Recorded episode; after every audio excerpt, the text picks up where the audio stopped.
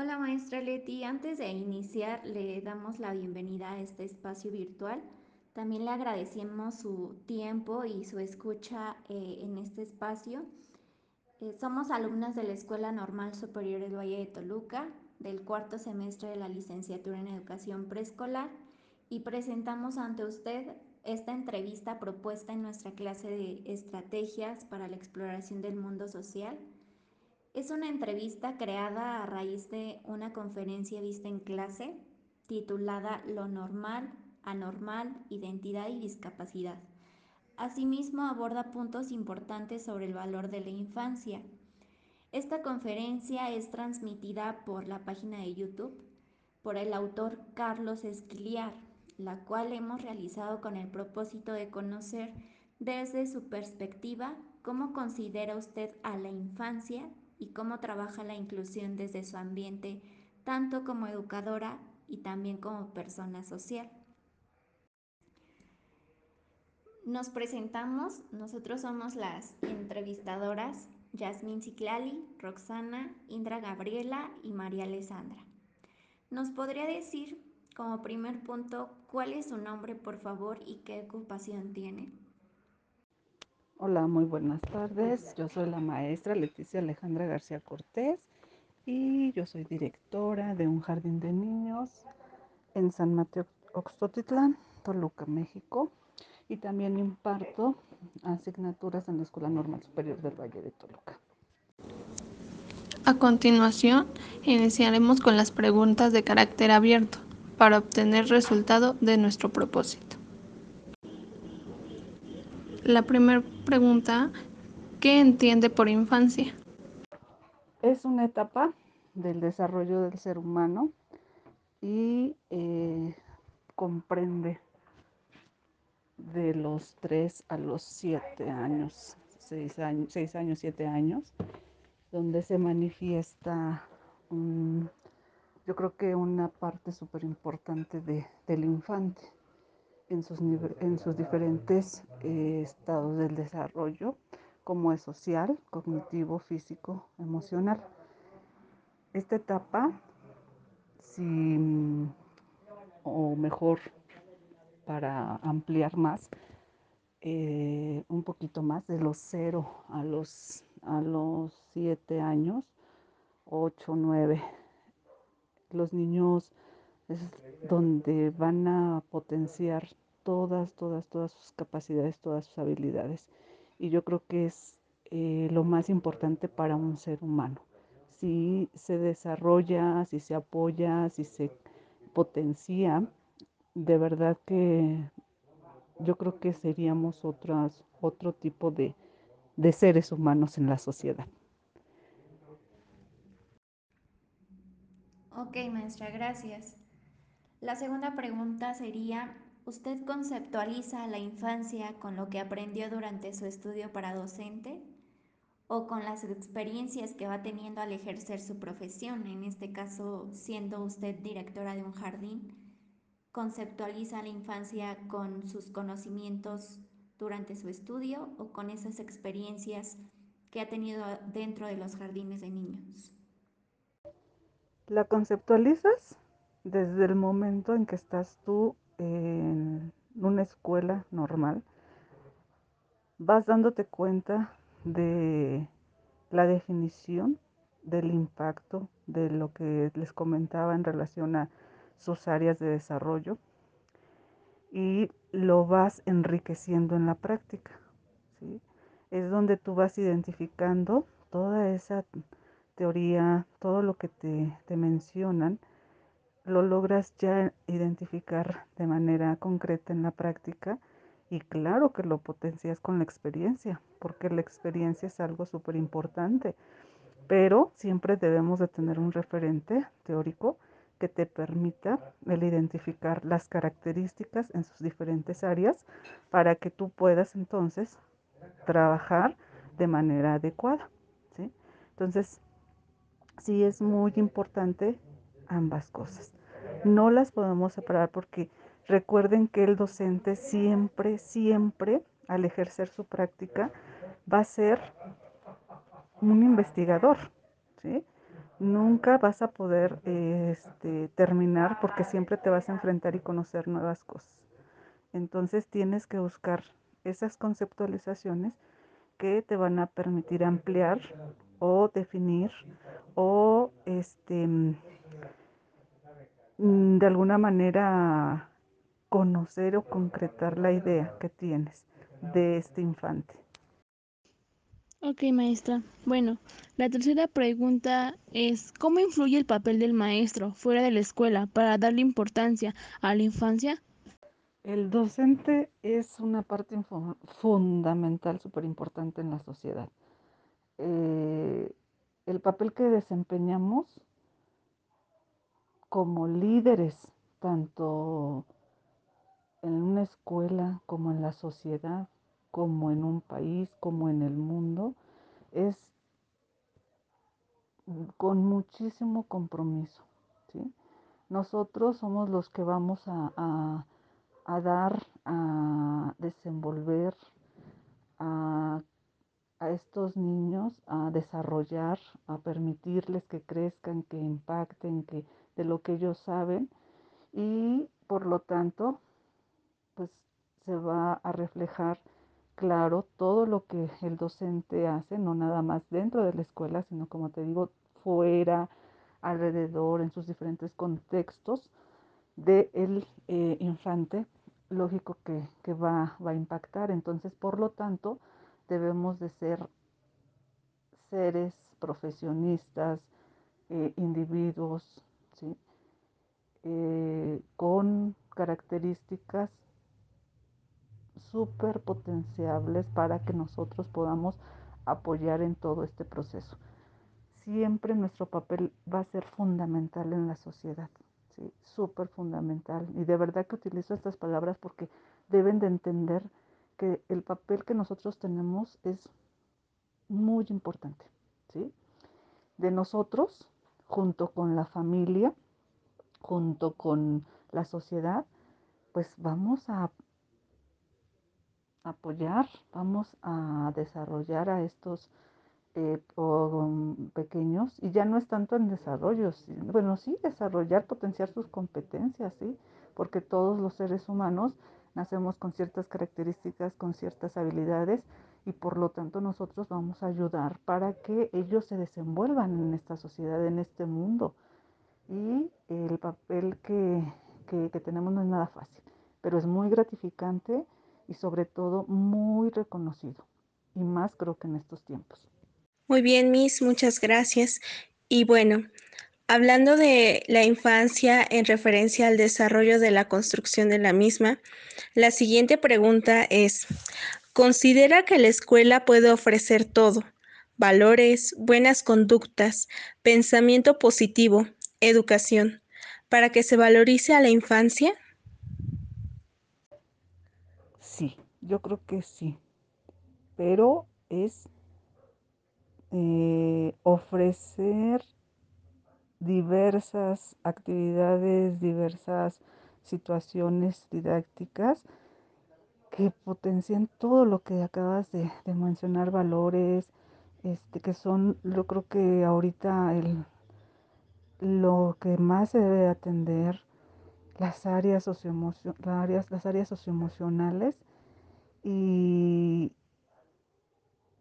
yo le daría una palabra de ampliar, Más de ampliar, de, de, de, trabajar en equipo con las familias. Si nosotros no trabajamos con las familias, pues va a ser muy difícil lograr todo esto, porque en casa es donde se deben de enseñar, donde se deben de este, ser habituales. Nosotros las vamos a ampliar, las vamos a fortalecer, sí, pues fortalecer, pero siempre con el apoyo de las familias. No, no se logra, eh, sí se hacen, sí se deja algo, porque también sí es cierto que muchas veces en casa hay muchos problemas y los niños en la escuela de alguna manera logran detectar esto es correcto, esto no, me voy para acá, me voy para allá, porque el maestro es una figura súper importante, ¿sí? Por eso siempre recuerden que yo les decía que no podemos llegar a la escuela nosotros sin una sonrisa, eh, al, este, con, con, ese ánimo ¿sí? de ayudarlos, de trabajar, de, de que se sientan muy a gusto. Ok, mis gracias. ¿Nos podría platicar, de acuerdo a su experiencia como docente, qué entiende por ser una persona diversa? Bueno, una persona, si me preguntas así, si me preguntan diversa, es alguien que es diferente, que se caracteriza por, por algo en específico y este y pues eso nos hace diversa ya que si me dices en una diversidad pues ahí como que sí cambiaría un poquito ¿por qué de esa diversidad? porque todos somos y de verdad que somos muy diferentes ¿eh? solamente nos vemos las manos de la, los dedos de las manos todas, todos, todos los dedos son diferentes todos somos con características específicas y estas características nos permiten definirnos. Con ciertas, eh, con ciertas este, situaciones en las cuales podemos impactar o podemos necesitar de alguna atención. Ok, Miss, entonces podríamos decir que la diversidad es ese conjunto de cualidades que hacen distintas a las personas. Comprendiendo esto desde su experiencia, la siguiente pregunta sería, ¿usted ha trabajado la normalidad o la diversidad dentro de sus aulas, en este caso siendo usted directora de un jardín de niños? La normalidad entendiéndola como todas las personas son normales o la diversidad que todas las personas son diferentes todas somos normales. Hay siempre se les da una palabra para, eh, o se les dio esta palabra para identificar esas características que te les digo, que les menciono, que muchas veces unos tenemos en mayor potencia, sí, que están más potenciadas, ¿no? O que tenemos alguna, alguna debilidad. Yo creo que esa diversidad siempre se ha trabajado porque se atiende se atiende a los niños en sus diferentes etapas de, su desarrollo, porque hay niños que son más eh, motivados, más incentivados y lógico que ellos pues van a tener unas características diferentes, de, unas características de desarrollo diferentes. A lo mejor a un niño que vive en una situación este, pues de riesgo, ¿no? Entonces tenemos que atenderlos, se tiene que atender primero en el aula esa diversidad, posteriormente como escuela, porque para eso son los consejos técnicos, ahí se atiende como escuela, primero como aula. La maestra en apoyo con el directivo, qué va a hacer, cómo vamos a salir, qué necesita tu grupo, qué necesitamos fortalecer, cómo vamos a hacer, que esto, esto, esto. Y como escuela también, cómo vamos a apoyar todo el personal para atender esa diversidad. Ok, Miss. Gracias. La siguiente pregunta sería, ¿ha tenido alguna experiencia con personas diversas a los demás dentro de sus grupos que le haya generado problema en, la, en el aspecto de la exclusión? Eh, sí, sí, sí, creo que en todo momento, en todo docente, todo directivo, toda escuela se enfrenta a alguien en una situación de de, exclusión. Fíjate que nos enfrentamos a, un niño que presentaba problemas de, de, principios de esquizofrenia y eso hacía que sus demás compañeros no pues no se acercaran y la docente de alguna manera este pues no a veces llegó el momento en que no sabía qué hacer ni yo porque nosotros somos eh, psicólogos ni psiquiatras pero eh, nos preparamos lo atendimos, siempre estuvimos al pendiente, fue una atención súper para él y llegó el momento en que los papás tomaron la decisión de buscar una atención muy profesional. Entonces, creo que este, en todo momento, en toda la vida de, de la docencia, sí podemos enfrentarnos en una situación. Muchas gracias, Miss. De la pregunta anterior se relaciona con la siguiente. Sabemos que nuestra sociedad está construida para personas normales. A sus alumnos, ¿qué hábitos ha podido generarles para que fuera de la escuela exista el respeto por una persona diversa a ellos? Bueno, me llama un poquito la atención cuando mencionas que en una sociedad normal, ¿sí? Quiero eh, pensar que esto es cuando tenemos, yo creo que esa exactamente la concepción de que al no tener una, a lo mejor pudiéramos enfocarlo un poquito a las discapacidades o en la situación de, género, de, mm, eh, de, situaciones de indígenas, ¿sí?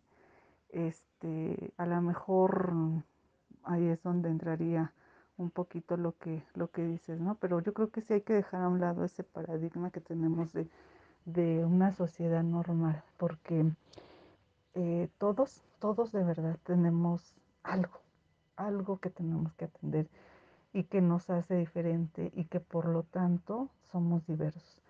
Entonces nosotros en la escuela lo que siempre fomentamos, y hay muchísimo material relacionado con los valores, Actualmente se está difundiendo un fichero que es la cultura de la paz, donde se atiende exactamente esto, donde se atiende esa, esa, diversidad, donde se atiende que debemos de actuar con respeto ante cualquier persona.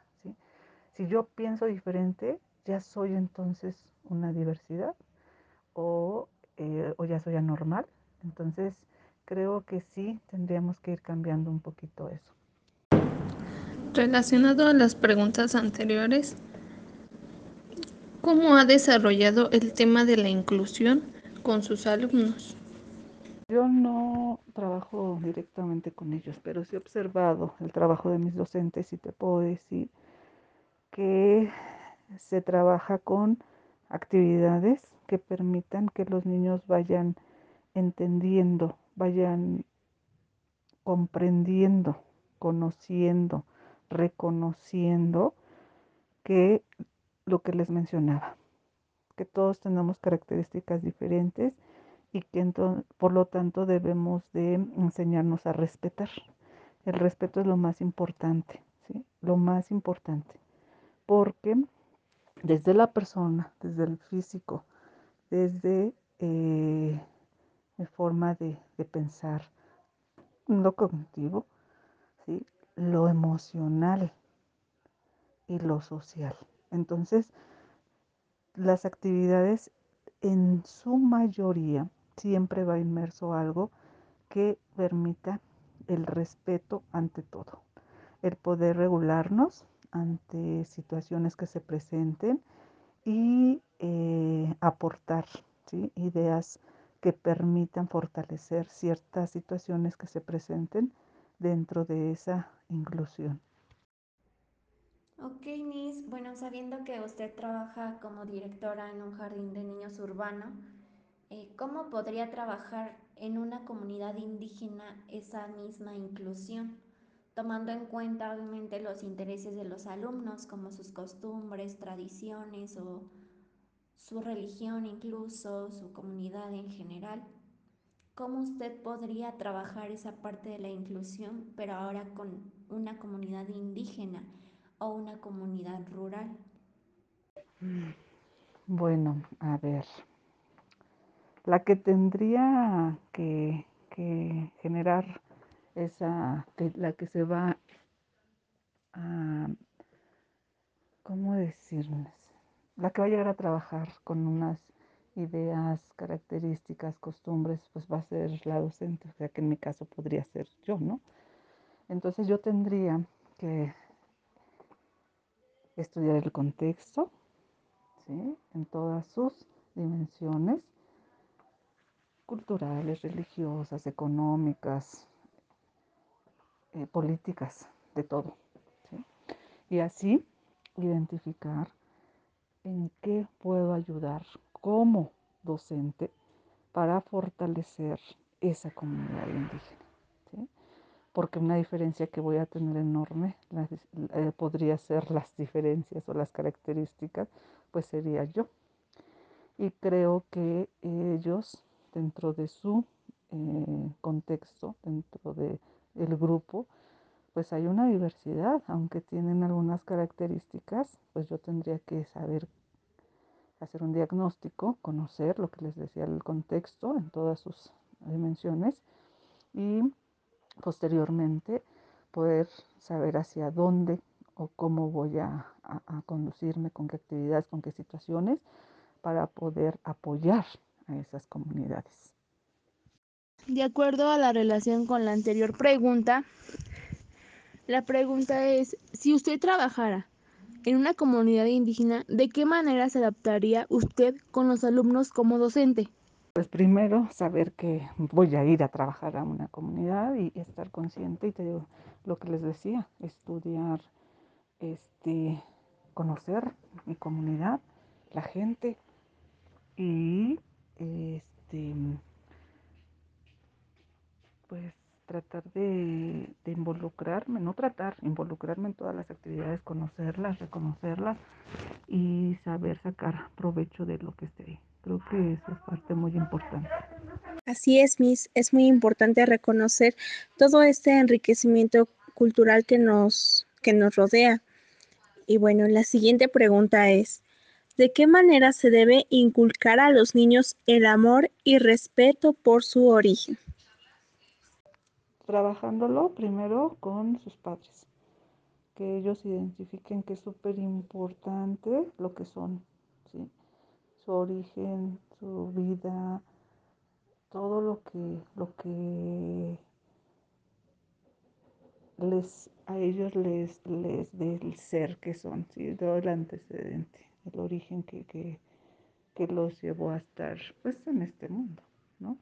Y mm, después los niños a través de, de entrevistas, a través de pláticas, de visitas de, con los padres, de, de conocer a otras, otros, a sus compañeros, este, saber sus costumbres, sus tradiciones, que los padres realmente les platiquen, ¿no? Que los hagan partícipes, eso es súper importante, porque muchas veces no los hacen partícipes.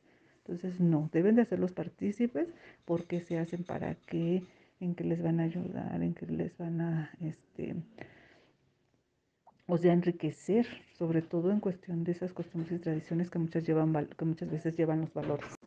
Considero que es muy importante la participación de los padres de familia en la educación de los niños. No debemos dejarle todo el trabajo a los docentes, ya que es un trabajo conjunto.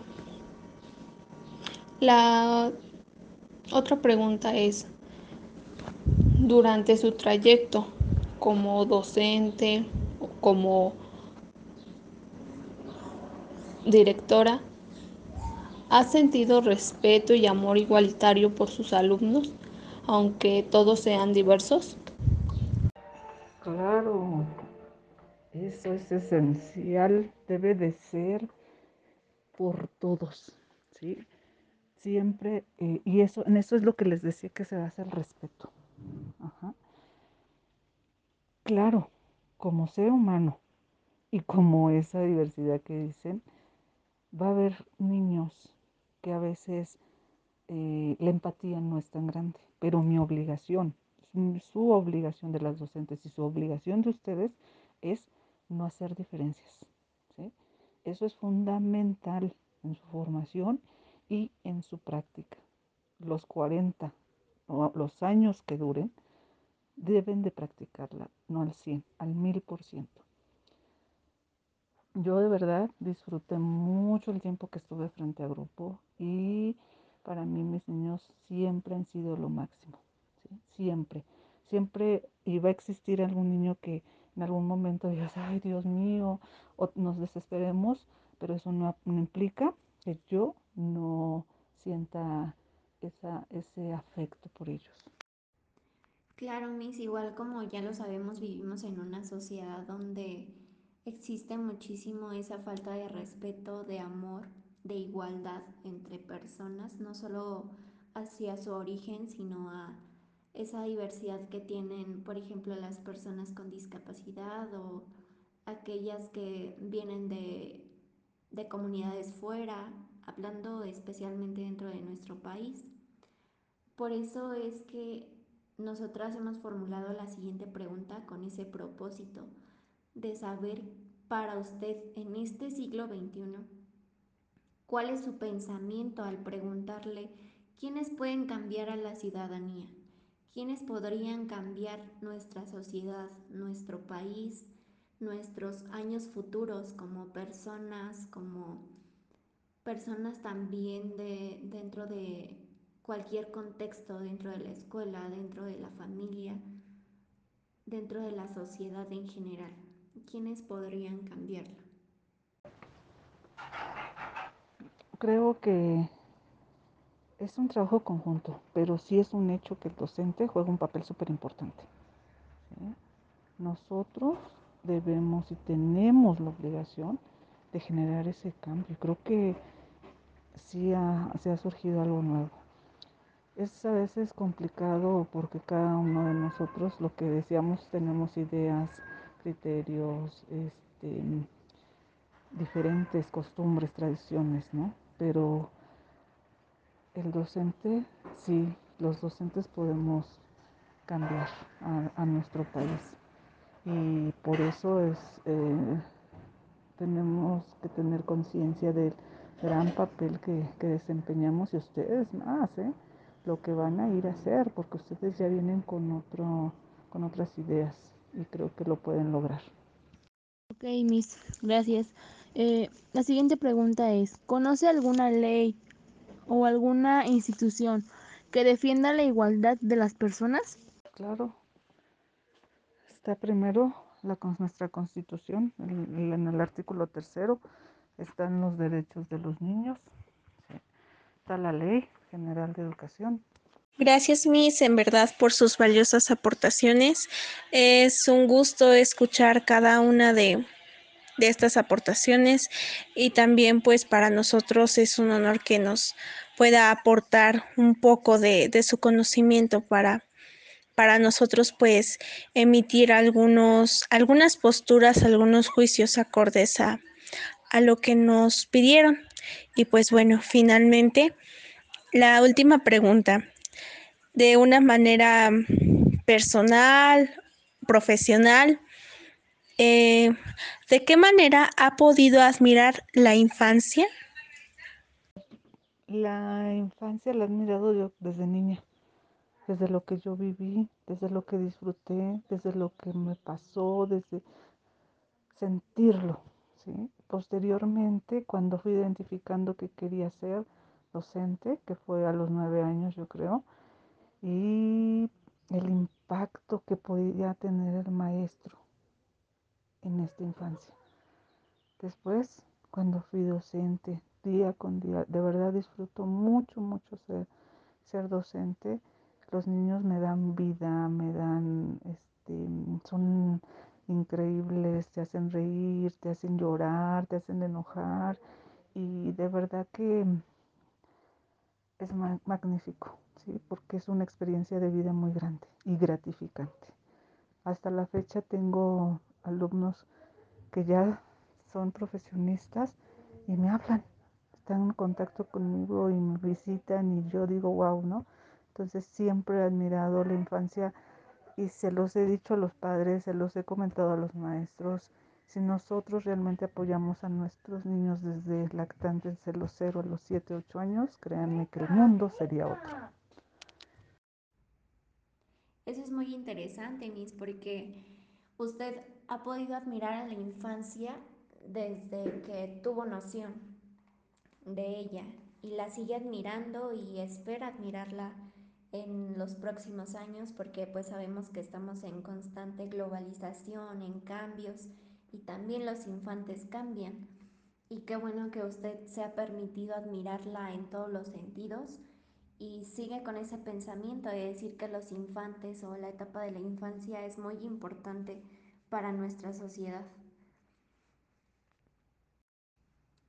Y bueno, mis, para terminar, le queremos agradecer su tiempo de respuesta ante estas preguntas, las cuales nos sirven mucho para nuestra profesión como futuras docentes en el ámbito de la vida social de los niños, también para nuestra formación personal y para nuestra formación profesional. Le agradecemos muchísimo que nos haya permitido este espacio. La quisimos elegir a usted por esa experiencia que nos ha dado durante nuestras clases que hemos tenido con usted y porque sabemos que sus respuestas nos van a servir mucho, no solamente para la entrega de nuestra tarea, sino también para algo más profundo y que quede para nuestro conocimiento. Le agradecemos, Miss, que pase una excelente tarde y noche y nos veremos próximamente en, en otras clases, esperemos. Gracias, Miss. Muchas gracias, maestra, por el tiempo que nos dedicó para contestarnos esta entrevista.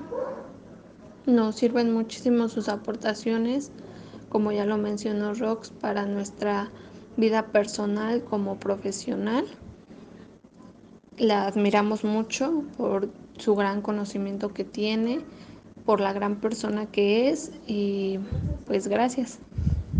Muchas gracias, Miss. Le agradezco por el tiempo y el espacio que se tomó para ayudarnos a contestar esa entrevista. Se lo agradezco con todo el corazón, eh, ya que como mencionaron mis compañeras, estas grandes aportaciones que nos da son muy valiosas, ya que nos ayudan, nos ayudarán a nuestra formación como docentes.